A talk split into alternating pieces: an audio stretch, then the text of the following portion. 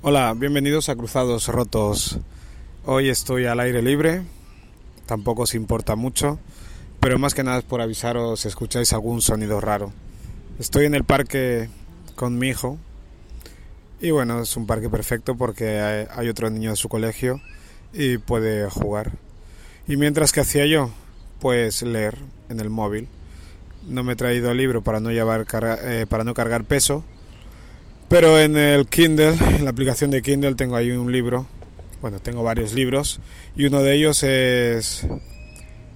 Eh, cómo, cómo no ser millonario, de Keith Gillespie. Es jugador de, de Manchester United, Newcastle, entre otros. Y estoy en el principio del libro todavía. A ver, llegué al libro a través de un reportaje en Esto es Premier, que ya pondré el link, que es muy interesante y cuenta cómo, cómo se aficionó a las apuestas, al alcohol y, y cómo le afectó en su, en su carrera futbolística, sobre todo el tema de las apuestas, porque cogió deudas importantes, aparte de depresión, un clásico en el fútbol.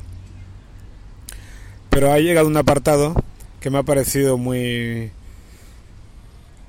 muy interesante, siempre muy interesante, porque me ha recordado aparte de mi carrera, y especialmente en Inglaterra, que es cuando más profesional eh, fui en cuanto a contrato y estructura de club.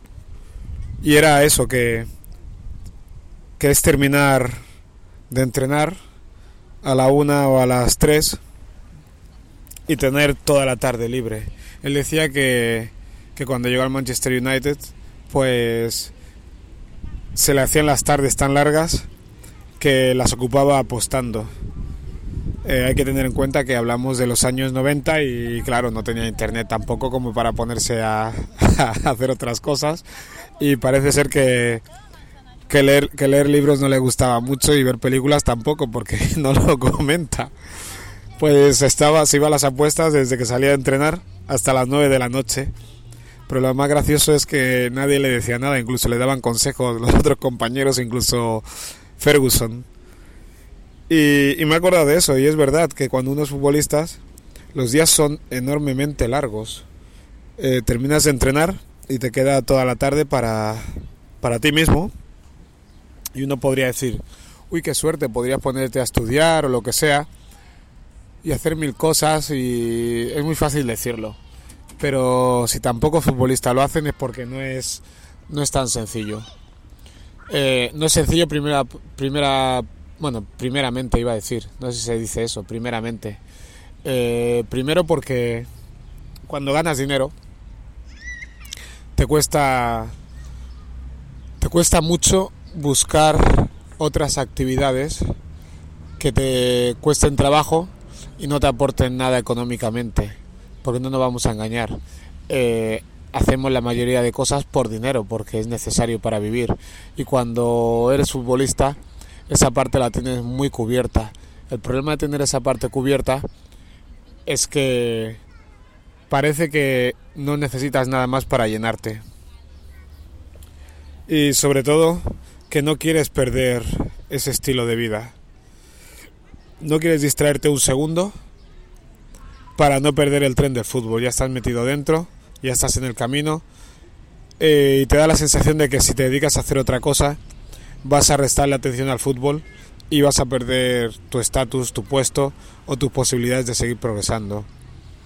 Y en cierta manera puede ser cierto si no sabes compaginarlo, porque no es fácil. Tener en cuenta que cuando hablamos de futbolistas no estamos hablando de gente de 40 años que trabaja y se saca una carrera, no. Hablamos de gente de veintipocos años que no es una edad en la que uno tenga, uno tenga cerebro especialmente ordenado. No digo que esté desordenado, simplemente digo que está en proceso de madurar, porque cualquier persona, ya sea abogado, ya sea lo que sea, si mira para atrás con sus 22, 23, 24 años, eh, verá que hacía cosas que, era, que eran locuras, que eran locuras, a pesar de que de que fuese estudiante universitario o cualquier otra cosa el modo de vida de una persona de veintipico años que no tiene que mantener a sus padres es bastante una manera de vivir bastante suelta. Y el futbolista no, no es diferente en eso. Entonces, también hay que sumarle que, que el entrenamiento te deja bastante cansado y necesitas recuperar el cuerpo para el día siguiente. Y la mejor manera y la más sencilla que encontramos los futbolistas para recuperarnos es descansando en casa, tumbado, echar una siesta larga, eh, no moverse mucho y jugar a la consola, leer un libro, ver películas, ver series, pero es bastante todo muy parado. De hecho, prácticamente todos los futbolistas, todos los compañeros que he tenido, eh, han tenido problemas, por decirlo de alguna manera, con sus parejas a la hora de ir a pasear. Porque a ellas, a nuestras parejas, siempre les ha costado entender cómo puede ser que nos peguemos esas palizas en el campo de fútbol a diario y luego seamos incapaces de dar un paseo durante una hora y algo. Y es cierto, pero es que a mí, por ejemplo, caminar siempre me ha matado mucho, sobre todo cuando era futbolista. Me mataba a caminar largas distancias. Caminaba muy despacio, se me cargaban los gemelos también o las piernas. No sé, imagino porque ir a un ritmo pachanguero cansa mucho más. Y estaba acostumbrado a poner el cuerpo al máximo nivel y así sí funcionaba. Pero lo que eran los paseos, para nada. Es más, eh, en ninguna ciudad de la que he estado recuerdo haber cogido el transporte público para ir a ningún sitio y a casi todos lados iba en coche. Estuviera cerca, estuviera lejos, iba en coche a, a cualquier lado. Y no era porque la gente me reconociera por la calle, porque eso no era así. Simplemente era por comodidad, por andar lo mínimo posible. Y cualquier futbolista te dirá lo mismo.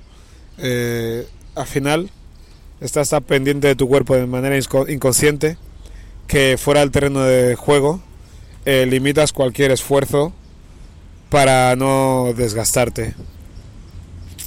No digo que esté bien ni que esté mal, yo digo, simplemente explico lo, lo que viví en su momento.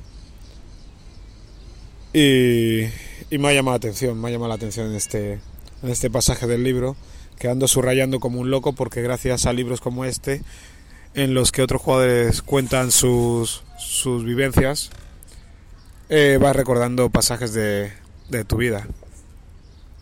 Porque por mucha fuerza que quiera hacer yo para, para recordar algunas cosas, es muy complicado si no hablo con otras personas. Es una especie de psicoanálisis, autoanálisis.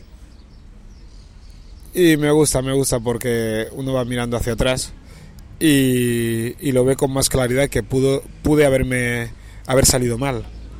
Pude haber caído en alguna depresión, pude haberme sentido vacío.